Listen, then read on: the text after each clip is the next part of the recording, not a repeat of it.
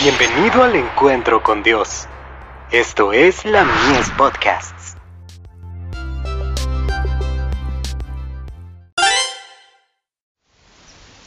Cada día con Dios.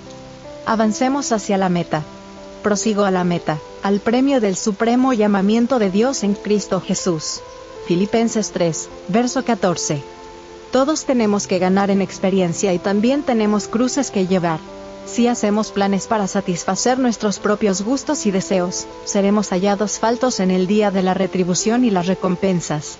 Si vivimos para beneficiar a los demás y glorificar a Dios, no nos estaremos preocupando de nosotros mismos, sino de ser útiles para el mundo y de bendecir a la humanidad, y recibiremos la bendición del bien hecho de los labios del Maestro. Debemos vivir para el mundo venidero. Frustra tanto vivir una vida azarosa y sin sentido. Necesitamos un objetivo en la vida, debemos vivir con un propósito en vista.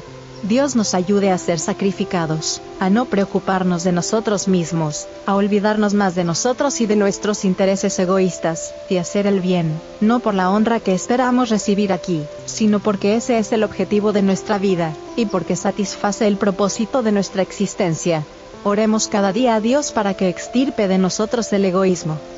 He visto que los que viven con un propósito, que tratan de beneficiar y bendecir a sus semejantes, y honrar y glorificar a su Redentor, son los verdaderamente felices en la tierra, en tanto que los inquietos, los descontentos, los que tratan de probar esto, y aquello con la esperanza de encontrar la felicidad, siempre se están quejando y siempre están desilusionados.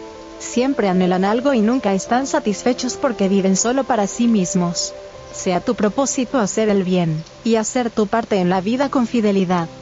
Hay apresuramiento y excitación.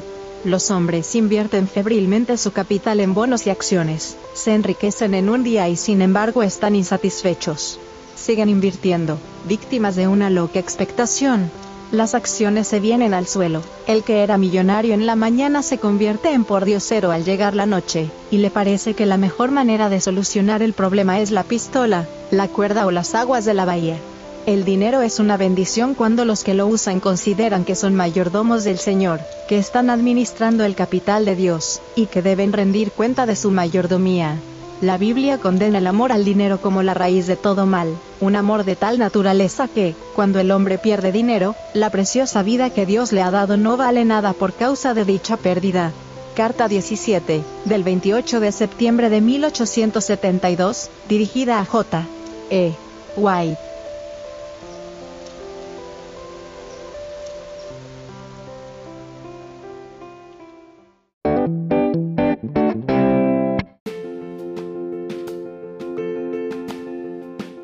Visítanos en www.ministeriolamies.org para más contenido.